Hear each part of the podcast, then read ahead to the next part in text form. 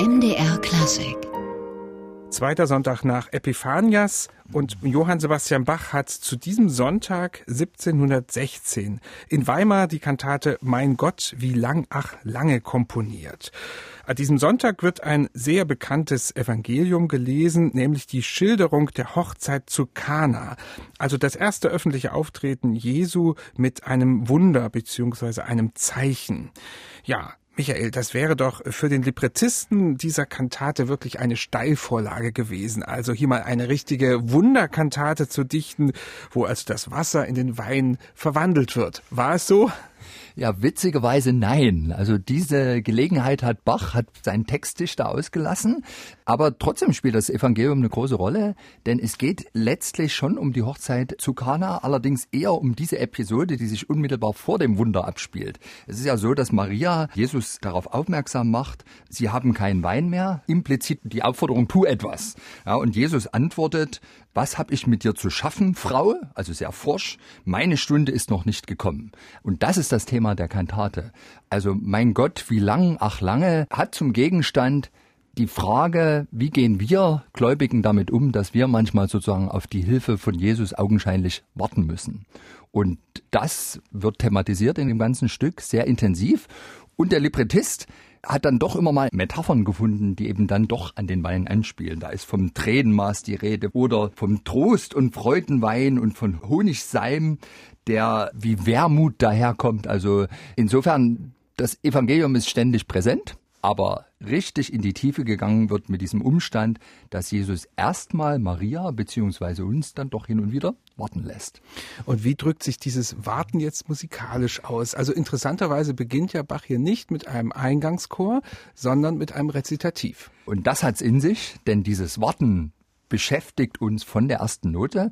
Wenn wir jetzt da mal reinhören, wird man bemerken, also die Sängerin, Sopran, beginnt wirklich eine Art Lamento-Rezitativ zu singen, aber der Generalbass, also die Orgel, das Cembalo, verharren für zehn Takte lang auf dem tiefen D.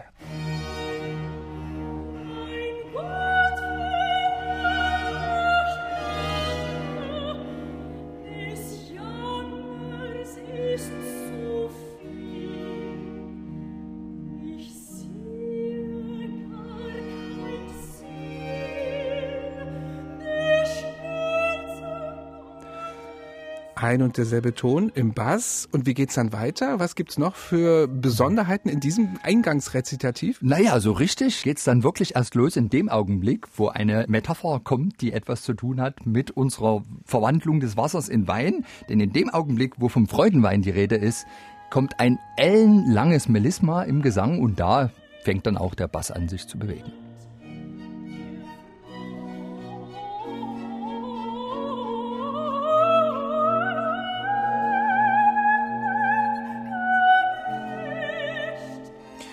Der Freudenwein. Da geht's etwas bewegt dazu. Wie passend. Ja, der Dichter dieser Kantate ist wieder mal Salomon Frank in Weimar so etwas wie der Hofdichter. Und nun hatten wir doch mal gesagt im Advent, als wir einige Weimarer Kantaten hier behandelt haben in unserem Podcast, dass an sich Rezitative dort bei diesem Herzog nicht so gern gesehen oder gehört waren. Hier nun gibt es aber ein Rezitativ. Also, das musst du mir jetzt aber erklären, Michael. naja, es ist folgendermaßen. Ähm, tatsächlich in dem Jahrgang, aus dem wir im Advent Stücke hatten, der am ersten Advent 1716 begann und dann eben bis zum Ewigkeitssonntag 1717 ging, verzichtet Frank vollkommen auf Rezitative. Das kennen wir auch so von Stücken aus Franks Väter, die Bach vertont hat aus dem Jahr 1714. Aber in dem Jahrgang, aus dem unsere Kantate jetzt stammt, der den schönen Titel hat Evangelisches Andachtsopfer, da arbeitet Frank systematisch mit Rezitativen. Also man hat immer die Form Aie, Rezitativ, Aie, Rezitativ, Aie, Choral. Und er kopiert damit im Grunde die moderne Neumeisterform, die ja in Weimar inzwischen nicht mehr ganz neu war. Du erinnerst dich, den ersten Advent 1714 hat der Bach mit einer Neumeistervertonung eröffnet. Nun kommt der Heiden Heiland.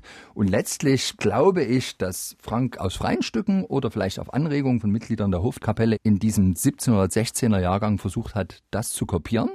Ob er damit den Nerv des Herzogs getroffen hat, das können wir vorsichtig bezweifeln. Wir wissen, dass Bach zehn Stücke aus diesem Jahrgang mindestens vertont hat.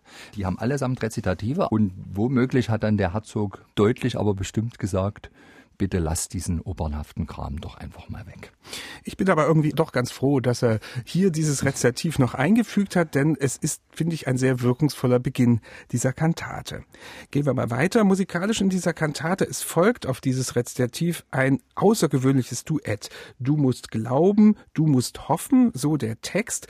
Und da passiert musikalisch etwas wirklich Außergewöhnliches, nämlich eine obligate Fagottstimme ist da zu spielen und die spielt so virtuos, dass ich sagen würde, das ist im Grunde Bachs einziges Fagottkonzert.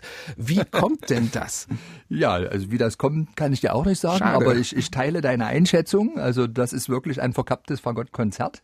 Wir haben eine Textaussage, die fast wie eine Gehirnwäsche daherkommt. Ja, also du musst glauben, du musst hoffen, du musst Gott gelassen sein. Und ich glaube, gelassen ist das Stichwort, was uns vielleicht hier dieses nonchalante Auftreten des Fagotts irgendwie erklärt. Also es spielt sehr virtuos, aber es spielt tatsächlich relativ unbeeindruckt von dieser bohrenden Kernaussage der Sänger einfach seine Botschaft. Und irgendwie habe ich den Eindruck, das soll für die Gelassenheit stehen. Es ist virtuos, hat einen riesigen Ambitus und das wirklich in einer buchstäblichen Gelassenheit.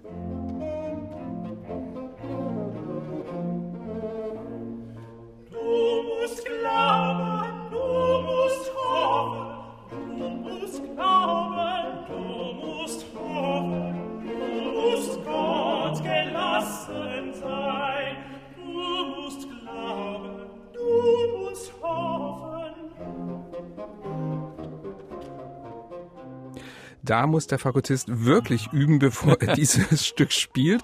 Das war jetzt schon ein ganz besonderer musikalischer Moment und auch das Rezitativ zu Beginn in jedem Falle. Was gibt es denn noch an weiteren musikalischen Höhepunkten aus deiner Sicht in dieser Kantate? Die ganze Kantate ist ein Wurf. Es ist wie eine kleine Opernszene, kann man sagen. Schön ist auf jeden Fall dann vom Schlusschoral noch die Sopranarie. Wirf mein Herze, wirf dich noch in des höchsten Liebesarme, dass er deiner sich erbarme. Und das ist im Grunde wieder der Moment in der Kantate, wo die Seele, die zunächst unsicher war, jetzt gewiss ist, er ist doch immer bei mir, auch wenn ich ihn manchmal gar nicht spüre, wird dann das Wiedersehen umso schöner sein. Und all diese Freude wird in die letzte Arie gepackt, ein permanentes Werfen des Herzens dahingehend, dass es ganz virtuos zugeht, große Tonsprünge, viele, viele Würfe des Herzens passieren hier. Und die gläubige Seele kann befreit aufsingen und insofern ein versöhnliches Ende einer ganz dramatisch beginnenden Kantate. Und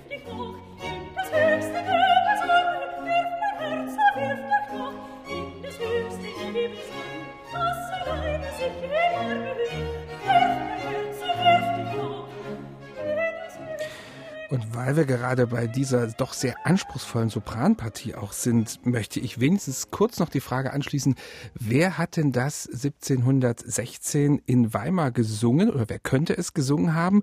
Und vielleicht genauso wichtig, wer hat das gesungen, als Bach die Kantate dann 1724 in Leipzig wiederholt hat?